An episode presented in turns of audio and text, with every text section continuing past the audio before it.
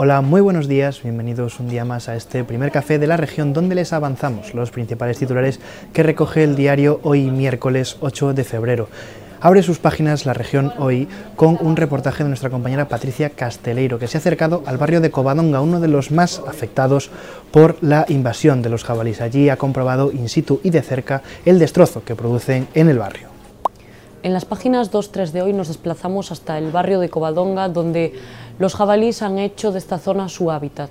Varias fincas sin desbrozar, parques abandonados o basura a ras de suelo son algunas de las circunstancias que estos animales aprovechan para, para acampar a sus anchas. Además, algunos vecinos constatan que se han, se han enfrentado a sus perros en algunas ocasiones y la ley del sí es sí vuelve a rebajar una condena en Ourense, en este caso un hombre acusado de abusar de una niña de 12 años, hija de su entonces pareja. Le han rebajado la condena en cinco meses y tanto los vecinos del Casco Bello como la oposición piden explicaciones al Concello sobre un pintado de fachadas para eliminar eh, algunas pintadas que invaden la zona histórica, pero que se realizó sin pedir ningún tipo de permiso ni a los propietarios ni tampoco a patrimonio. Nos cuenta más Elizabeth Fernández.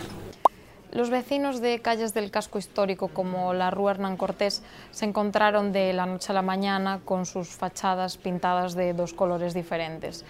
Los propietarios no recibieron ningún tipo de aviso por parte del Concello de Ourense que ha ejecutado eh, estas obras que eran en un principio para eliminar los grafitis que afean el, casco viejo, pero cuyos materiales no parecen los adecuados según comentan expertos en patrimonio y el alcalde de Ourense, Gonzalo Pérez Jacome, tiene que renunciar al plan en el que involucraba al Ourense Club de Fútbol para movilizar 42 millones de euros en obras que no ha podido ejecutar en este año 2022. Tiene todos los detalles acerca de esta artimaña del alcalde Bryce Iglesias.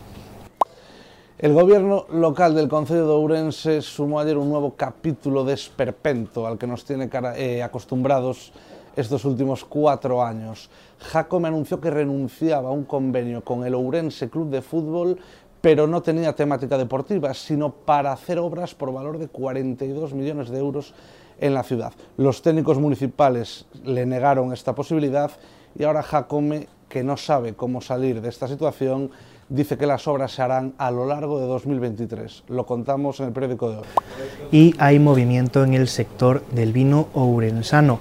Sherpa Capital ha adquirido la bodega Crego en Monaguillo y Estrella Galicia se hará con el control de grandes pagos gallegos. Además, las páginas de provincia abren hoy sus páginas también hablando del vino, en este caso de los principales mercados de los vinos valdeorreses, que se llevaron especialmente a Reino Unido y a Estados Unidos. Además, en Páginas de Galicia, el Supremo ha dado la razón a ENCE, que podrá permanecer instalado en la ría de Pontevedra al menos hasta el año 2073. Esto ha sido todo por hoy. Muchas gracias por acompañarnos en este primer café de la región. Recuerden que pueden seguir informados tanto en nuestra web como en nuestras redes sociales. Que tengan un muy buen día.